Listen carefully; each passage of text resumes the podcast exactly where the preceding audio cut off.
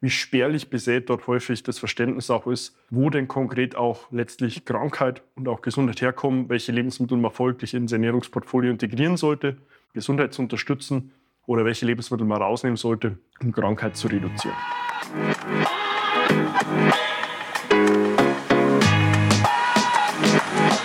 Seinen eigenen Körper verstehen und sich dadurch im eigenen Körper wohlfühlen. Und das mit der eigenen Wunschfigur, ganz ohne physische Schmerzen oder mentaler Unzufriedenheit. Wünsche, die dir das ganzheitliche Verständnis über das System Körper mit all seinen Einflussfaktoren ermöglichen kann.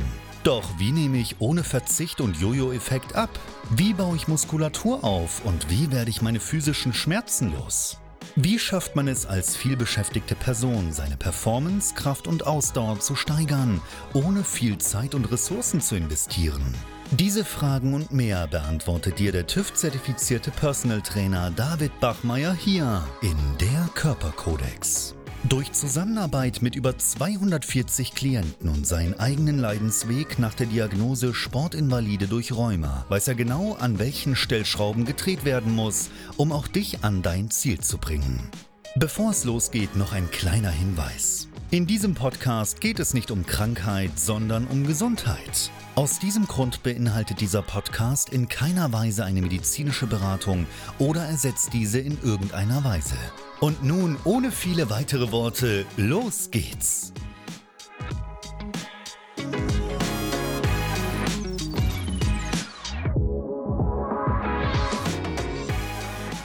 Heute spreche ich darüber, was die Unterschiede zwischen einer Ernährungsberatung und einer Ernährungstherapie sind welche Ziele darin ganz konkret verfolgt werden können und wie sich auch die Methodik und die Herangehensweise in sowohl der Ernährungsberatung als auch in der Ernährungstherapie ganz konkret unterscheiden. Und damit herzlich willkommen. Mein Name ist David Bachmeier und ich bin Experte für die Themen Abnehmen, Muskelaufbau, Schmerzen, als auch Mindset. Und ich helfe meinem Gegenüber dabei, ihre Wunschfigur zu erreichen, sich endlich wieder im Körper wohlzufühlen und das ganz ohne emotionale Abhängigkeit oder auch dem Streben nach Genügen. Bei der Ernährungsberatung gibt es häufig ganz klassisch zwei große Themenstellungen, die einmal in dem Thema von Abnehmen oder Gewichtsreduktion liegen. Also hier will die Person ganz konkret Gewicht verlieren und in der anderen letztlich über die Ernährung, gezielt Muskulatur aufbauen oder allerdings das Wohlbefinden, die Performance und die Leistungsfähigkeit steigern.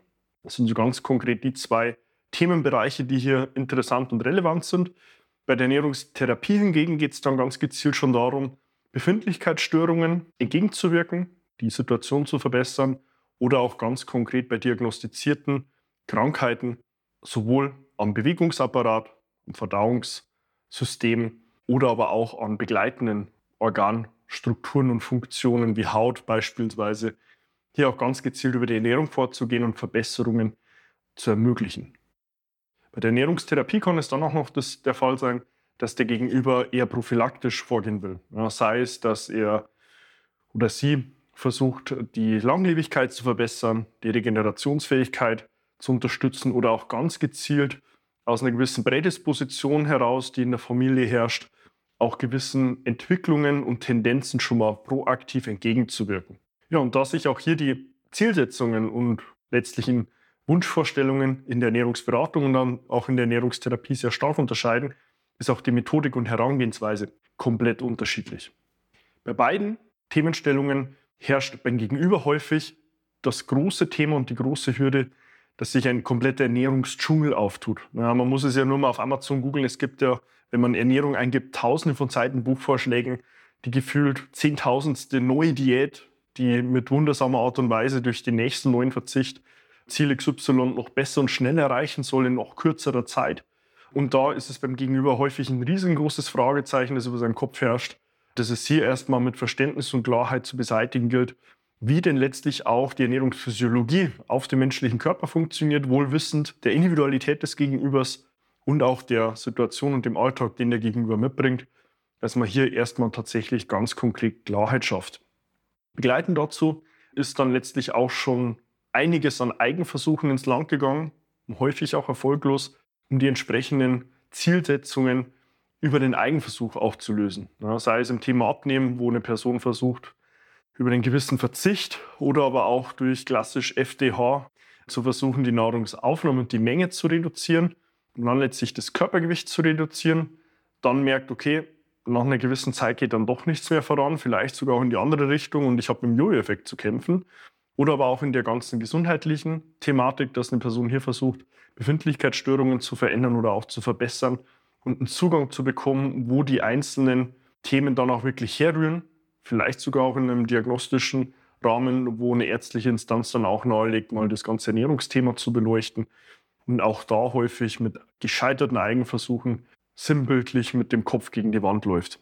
Sind im Hintergrund alle klassischen medizinischen Herangehensweisen ausgeschöpft, hin zu dem eher therapeutischen Themenbereich, zu den Befindlichkeitsstörungen oder auch zu diagnostizierten Krankheiten, dann ist beim Gegenüber häufig ein Empfinden da, dass es eventuell auch an der Ernährung liegt. Ja. Vielleicht auch sogar reflektiert durchs Umfeld, wo man da von der einen oder anderen Person schon mal mitbekommen hat, dass reine Anpassung der Ernährung zu signifikanten Veränderungen auch des eigenen Wohlbefindens und der eigenen Gesundheit geführt hat und man dann versucht, den ganzen Ernährungskontext mitzubringen. Das ist nämlich ähm, leider häufig aus meinen Erfahrungswerten heraus ein sehr stark vernachlässigter Punkt, der sich in diesen ganzen klassischen medizinischen Instanzen kaum bis gar nicht angesehen wird. Und zwar hier dem Gegenüber ein Verständnis für die Ernährungsphysiologie zu geben. Symbol dafür wäre jetzt beispielsweise die Speisekarte oder die Ernährung, die man auch im Krankenhaus vorfindet, wenn man dort mal auf einem stationären Aufenthalt sich, befind, Aufenthalt sich befinden muss. Das gleicht ja schon fast der Abstinenz von wirklichen Lebensmitteln. Das sind ja reine Nahrungsmittel, die man häufig hier serviert bekommt. Wenn man da mal an so ein Frühstück denkt, das man vielleicht mal zu sich genommen hat oder auch selbst bekommt, ist ja völlig frei von lebender Substanz, von Mikronährstoffen, von sekundären Pflanzenstoffen, sondern ist tatsächlich reines Nahrungsmittel zu sehen und das ist dann auch schon der Übertrag, wie spärlich besät dort häufig das Verständnis auch ist, wo denn konkret auch letztlich Krankheit und auch Gesundheit herkommen, welche Lebensmittel man folglich ins Ernährungsportfolio integrieren sollte, Gesundheit zu unterstützen oder welche Lebensmittel man rausnehmen sollte, um Krankheit zu reduzieren. Häufig liegt auch ein gewisser Schmerz darin, in dem eigenen Verständnis und der eigenen Erkenntnis zu sehen, dass die Performance und die Performance im Alltag sowohl auf körperlicher als auch auf kognitiver Ebene sehr großen Schwankungen unterliegt. Klassiker wäre hierfür dieses ominöse Nachmittagsloch, dass man nach dem Mittagessen so ein gewisses Loch reinfällt, wo man am Schreibtisch im Sitzen schlafen könnte. Und man dann sieht, die Nahrungsaufnahme hat scheinbar doch einen signifikanten Einfluss auf die letztliche Performance und auch mein Wohlbefinden, aber es dem Gegenüber dann noch schwerfällt, da die richtigen Schlüsse zu ziehen und selbst wenn die Schlüsse richtig gezogen werden, dann auch zu sehen, wie kann ich mich nun anpassen ohne große Einschränkungen zu haben, sei es jetzt zu meinem sozialen Arbeitsumfeld oder auch zu meinen eigenen Gewohnheiten und Vorlieben. Auch hier häufig so eine große Problemstellung meines Gegenübers, sowohl in der Ernährungsberatung als auch in der Ernährungstherapie, die es hier erstmal gilt, sinnvoll auch anzugehen. Ja, mit diesem Schmerz ist dann häufig auch schon ein gewisser Glaubenssatz verbunden, ähm, wo mein Gegenüber sagt, ja, kann ich gar nicht umsetzen, ja, mich jetzt groß anders zu ernähren. A, ich bin extrem viel eventuell unter Haus vielleicht auch gar keine Zeit unter der Woche vorzukochen oder selbst zu kochen. Und wenn ich dann außer Haus bin, habe ich es kaum in der Hand, was mir dort kredenzt wird. Das heißt, dass ich irgendwo primär einen Aufenthalt im Hotel habe, ich bin eher nur mit Kunden oder Lieferanten irgendwo zu Tisch und muss dann vor Ort entscheiden, was ich zu mir nehme.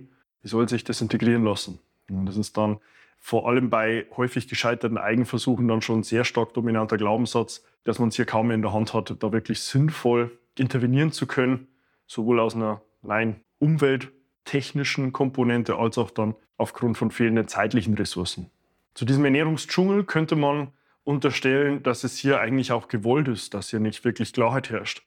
Ja, weil ansonsten hätte ja die nächste Diät, der nächste Wunderansatz in der Ernährung auch gar keine ja, letztliche Bedeutung mehr und auch gar keine wirkliche Daseinsberechtigung. Und hier ist der Gedanke auch häufig sehr stark profitorientiert ja, letztlich mit einer gewissen Diätform oder einer gewissen Ernährungsform entsprechende ja, Substitute, Ergänzungsmittel oder auch ja, letztlich Produkte selbst vermarkten zu können, ist dann im Gegenüber überhaupt erst erlaubt, diese sehr eingeschränkte Form auch wirklich umsetzen zu können. Da gibt es mannigfaltige Beispiele für. Soll heißen, letztlich dieser Ernährungsdschungel ist aus den letzten Jahrzehnten und auch letztlich den letzten Jahren sehr stark daraus erwachsen, in dem Hintergrund einen gewissen Rahmen mitzugeben, ohne wirkliche Klarheit zu schaffen um den Gegenüber, den Konsumenten, dann auch in einer gewissen Abhängigkeit zu halten und letztlich hier ja, seinen Profit realisieren zu können. Bei den gescheiterten Eigenversuchen ist häufig immer diese fehlende Verständnis für ernährungsphysiologische Vorgänge der Grund. Wie ich in einem meiner vorherigen Inhalte auch schon beschrieben habe, wenn die Person halt nicht weiß, welche Kalorienmenge nimmt sie zu sich, welcher Kalorienbedarf herrscht eigentlich ganz grob, wie sieht mein Alltag aus, dann ist es schon fast unmöglich, in die eine oder andere Zielsetzung sinnvoll auch hinzuarbeiten.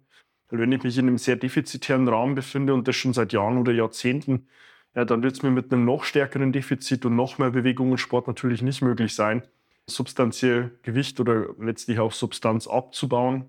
Aber dazu brauche ich letztlich auch Verständnis und Klarheit, wo ich aktuell überhaupt stehe. An dem vorherigen Beispiel von diesem Nachmittagsloch wird dann auch schon klar, dass die körperliche und kognitive Leistungsfähigkeit sehr stark abhängt von der Verdauungstätigkeit. Also wenn ich meinem Verdauungssystem große Arbeit liefere, entweder dadurch, dass ich eine absolut große Nahrungsmenge zu mir nehme oder auch sehr schwer verdauliche Lebensmittel oder auch solche, die ähm, einen sehr starken Blutzuckeranstieg, Folge einen sehr starken Insulinausstoß und damit aber auch wieder ein sehr starkes Delta nach unten hin mit sich bringen, ja, dann ist es klar, dass im Hintergrund natürlich auch die kognitiven und körperlichen Leistungsfähigkeiten sehr stark, zumindest temporär, aber allerdings auch langfristig von der zugrunde liegenden Ernährungsform und auch der Gestaltung der einzelnen Mahlzeiten und Lebensmittel abhängt.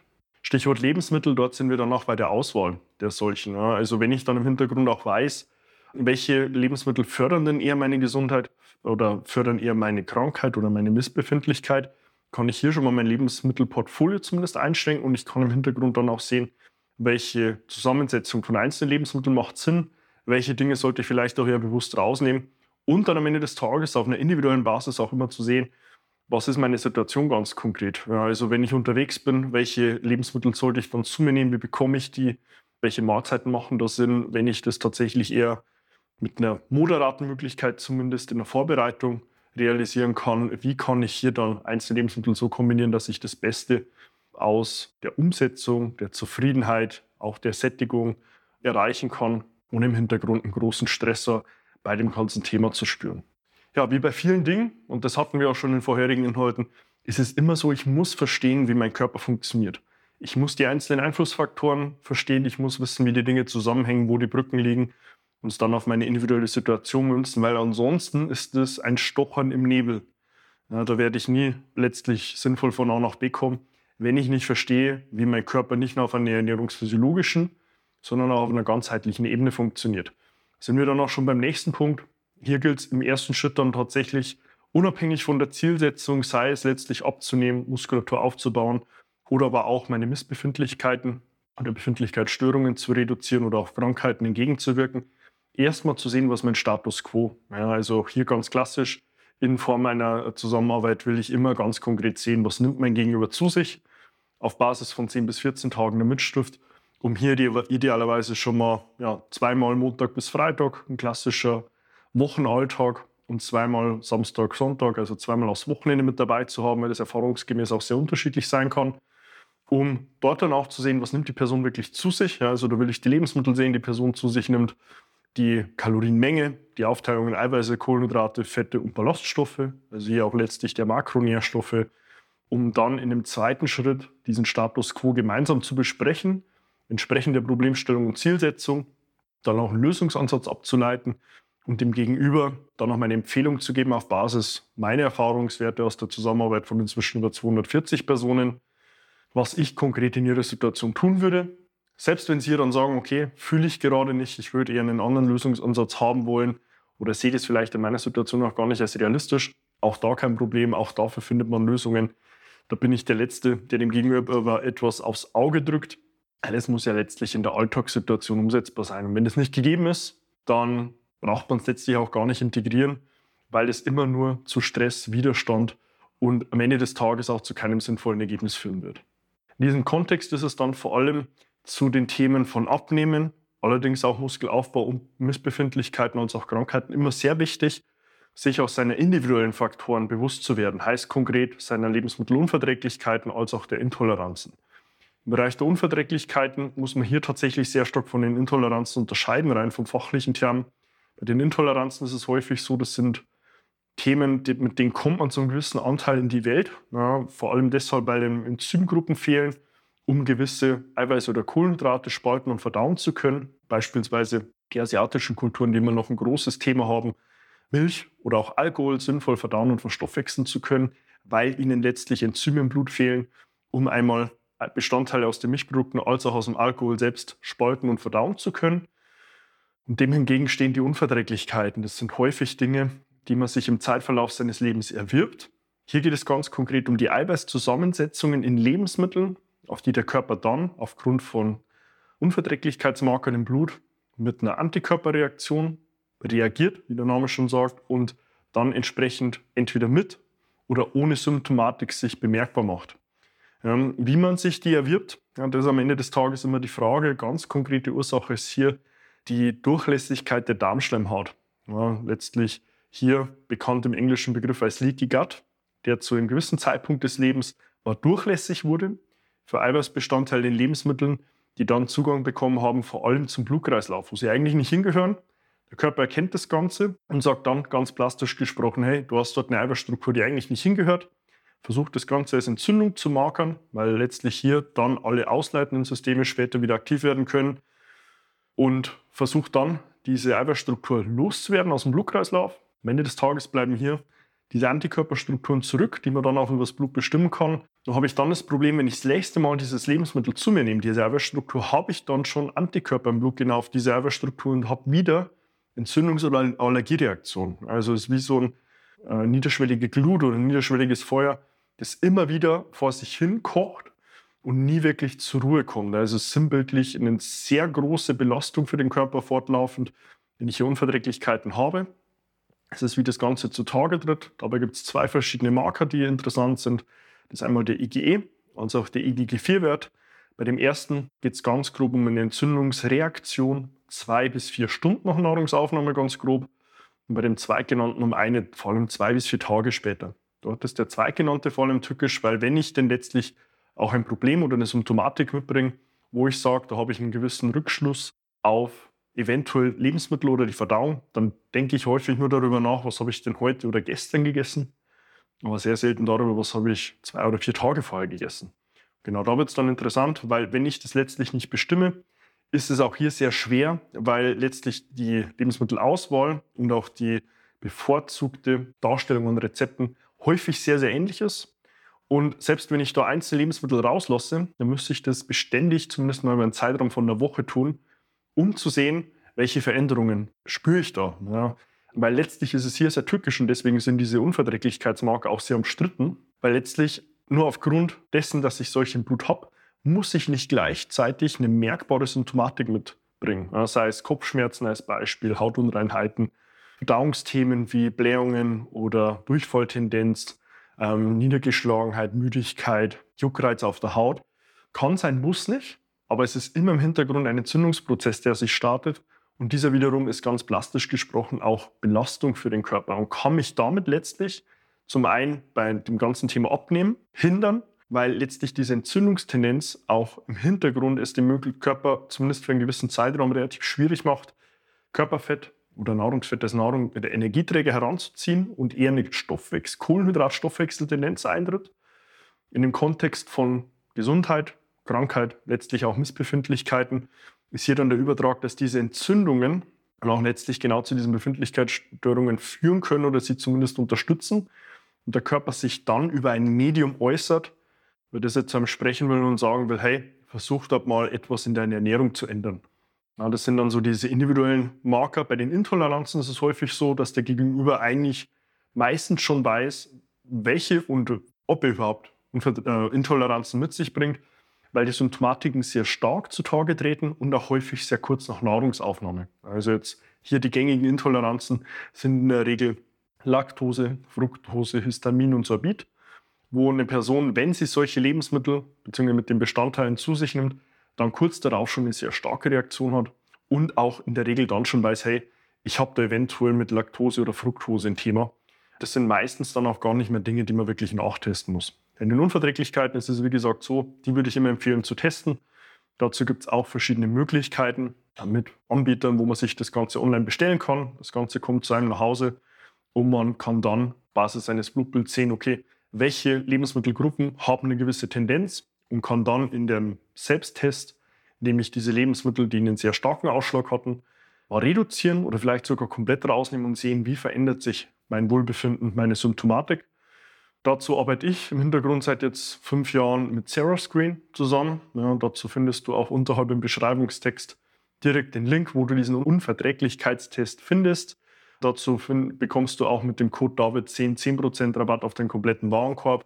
Das ist hier ein ähm, Punkt, der sich in der Zusammenarbeit auch sehr bewährt hat, weil bei zwei von drei Personen ganz grob auch hier doch sehr signifikante Themen herrschen und man da schon mal zumindest im ersten Schritt eine gewisse Einschränkung der Lebensmittelvielfalt und den ersten Ansatzpunkt finden kann, auf einer individuellen Basis dann auch zu sehen, welchen Einfluss haben hier einzelne Lebensmittel. Ja, da wären wir schon bei dem Punkt der Lebensmittelauswahl. Hier ist es auch wieder der klassischste Weg, um zu sehen, welche Dinge haben letztlich welchen Einfluss. Heißt, man sieht sich immer ganz konkret den Status quo an, versucht dann den Lösungsansatz bzw. Intervention zu planen, zu integrieren und dann im nächsten Schritt zu sehen, wie diese Intervention greift, wo man eventuell Anpassungen benötigt, um dann im nächsten Schritt aus der Beobachtung heraus eine Anpassung der Intervention vorzunehmen und diese Schleife wieder von vorne zu drehen. Und so ist es im Zeitverlauf ein immer besseres Verständnis, das man für seinen eigenen Körper erwirbt, um dann auch zu sehen, welche einzelnen Stellschrauben kann und sollte ich denn drehen, um dieses Thema auch langfristig zu verbessern. Zusammenfassend lässt sich sagen, dass die Ernährungsberatung als auch die Ernährungstherapie in der Methodik relativ ähnlich sind. Allerdings ist die Zielsetzung und damit auch die Herangehensweise auf einer Mikroebene sehr unterschiedlich. In der einen Konstellation, bei der Zielsetzung zu abzunehmen oder Muskulatur aufzubauen oder auch performanter zu werden, geht es vor allem erstmal darum, auf einer rein energetischen Ebene eine Grundlage zu schaffen, von der aus ich die Zielsetzung sinnvoll erreichen kann. In diesem ernährungstherapeutischen Rahmen geht es vor allem darum, die Missbefindlichkeit insoweit zu verbessern, dass ein sinnvolles Level an Wohlbefinden und auch Leistungsfähigkeit realisiert werden kann, um dann im nächsten Schritt sollte eine diagnostizierte Krankheit auch vorliegen, auch hier eine entsprechende Verbesserung zu erreichen, wobei man hier häufig mit deutlich längeren Zeiträumen ähm, arbeiten muss, weil letztlich hier auch im Hintergrund, und das ist auch ein sehr wichtiger Punkt zu verstehen, Erneuerungszyklen von einzelnen äh, Körperstrukturen oder auch Organfunktionen sehr unterschiedlich sein können. Wenn man jetzt mal beispielsweise die Haut sich ansieht, hier hat man in der Regel einen Erneuerungszyklus von gerade mal 30 Tagen. Also alle 30 Tage habe ich plakativ gesprochen, eine komplett neue Haut. Alle 35 Tage in der Regel eine komplett neue Leber. Bei den ganzen Gelenkstrukturen und faszialen Strukturen ist man dort dann schon in Bereichen von zwei bis zweieinhalb Jahren. Also hier habe ich einen deutlich längeren Zeitraum, bis ich hier einmal mein komplettes fasziales Bindegewebe als auch knöcherne Strukturen erneuern. Und letztlich abhängig dann natürlich von der Symptomatik muss man dann natürlich mit deutlich längeren Zeiträumen rechnen, um dann auch eine signifikante Veränderung gewährleisten bzw. erreichen zu können. Wie in auch allen Fällen ist es erstmal sehr wichtig, ein grundlegendes Verständnis über die ernährungsphysiologischen Vorgänge im Körper zu haben. Dazu würde ich immer den Trichter bzw. in den gewissen Rahmen über eine externe Instanz empfehlen, weil ansonsten ist das rein vom Kontext ein, wie schon gesagt, extremer Dschungel, vor allem hin zu den ganzen generellen Einflussfaktoren auf das Thema Performance, Missbefindlichkeit, Krankheit als auch Gesundheit, um dann letztlich auch mit, äh, auf Basis von Erfahrungswerten dem Gegenüber wirklich eine sinnvolle Möglichkeit zu geben, zu sehen, wie man in der einzelnen Instanz dann auch sinnvollerweise Dinge direkt integrieren kann, um einen wirklich auf einem effektiven und effizienten Weg von A nach B zu bringen. Das ist wie bei allem. Ich kann natürlich zeitliche und energetische Ressourcen noch und nöcher aufwenden, um diese Dinge mir selbst anzueignen, wie ich es damals auch getan habe. Allerdings wird man hier merken, okay, es ist nicht mein Fokus und ich habe damit dann letztlich auch immer das Thema, will ich dort irgendwann am Punkt B anlangen oder das auf einem möglichst effektiven und effizienten Weg tun. Und wie auch bei allen Dingen empfehle ich hier immer den klassischsten Ansatz einer Interventionsbeobachtung bzw. letztlich auch Entwicklung mit Status Quo-Analyse, Entwicklung eines Lösungs- bzw. Interventionsansatzes, die Absprache dieses Lösungs- oder Interventionsansatzes mit dem Gegenüber, letztlich der Implementierung dieses Interventionsansatzes mit dem Gegenüber auch immer mit der Möglichkeit, eine unterstützende Handarbeit zu haben, wenn irgendwo Fragen aufkommen. Zu beobachten, wie sich eine gewisse Symptomatik oder Tendenz verändert, das Wohlbefinden, die Vitalität, um dann entsprechend im nächsten Schritt auf Basis auch dieses subjektiven Befindens des Gegenübers und des Feedbacks, wie das Ganze im Alltag integrierbar ist, ihr die Intervention oder den Lösungsansatz nochmals anzupassen, die Schleife vorne zu beginnen. Wenn du nun sagst, dieses Thema klingt für mich sehr spannend, ich fühle mich dort auch abgeholt und erkenne mich in den ein oder anderen Sätzen auch wieder, dann können wir dir natürlich auch weiterhelfen. Du hast dazu die Möglichkeit, dir auf meiner Homepage davidbachmeier.com dein kostenloses Erstgespräch zu buchen, wo wir uns gemeinsam in einem unverbindlichen ersten Telefonat ansehen werden, wo du aktuell stehst, welche Problemstellungen du mitbringst, was deine Vergangenheit spricht, wo du eigentlich hin willst. Dann wägen wir ab, ob und wie wir dir weiterhelfen können und dich dann letztlich auch sinnvoll von A nach B zu bringen. Dazu findest du unterhalb dann auch im Beschreibungstext nochmal die entsprechenden Möglichkeiten. Abonniere auch gerne den Kanal, um über fortlaufende Inhalte auf dem Laufenden zu bleiben und dann auch zu sehen, welche Dinge hier für dich wirklich relevant sind. Folge mir auch gerne auf Instagram, dort bin ich auch sehr aktiv und auch dort findest du fortlaufend meine neuen Inhalte. Kannst mir auch gerne eine private Nachricht schreiben, wenn du irgendwo Fragen zu diesem Thema explizit oder auch zu deiner Physis generell hast, um dir dann auch letztlich die Fragezeichen, die bei dir dort herrschen, auch nehmen zu können. In der Hinsicht freue ich mich dann schon, dich auch in meinen nächsten Inhalten wieder begrüßen zu dürfen. Wünsche dir dazu schon mal vorab sehr viel Spaß und wünsche dir an der Stelle wie immer nur das Beste. Bis dahin, dein David. Wenn du jetzt wissen willst, wie du dich endlich wieder in deinem Körper wohlfühlst, dann geh jetzt auf davidbachmeier.com und buche dir dein kostenloses Erstgespräch. David Bachmeier und sein Team finden mit dir gemeinsam heraus, vor welchen Herausforderungen und Problemstellungen du stehst und erarbeiten mit dir gemeinsam eine Strategie, um deine Ziele zu erreichen. Buche dir jetzt dein kostenloses Erstgespräch auf davidbachmeier.com.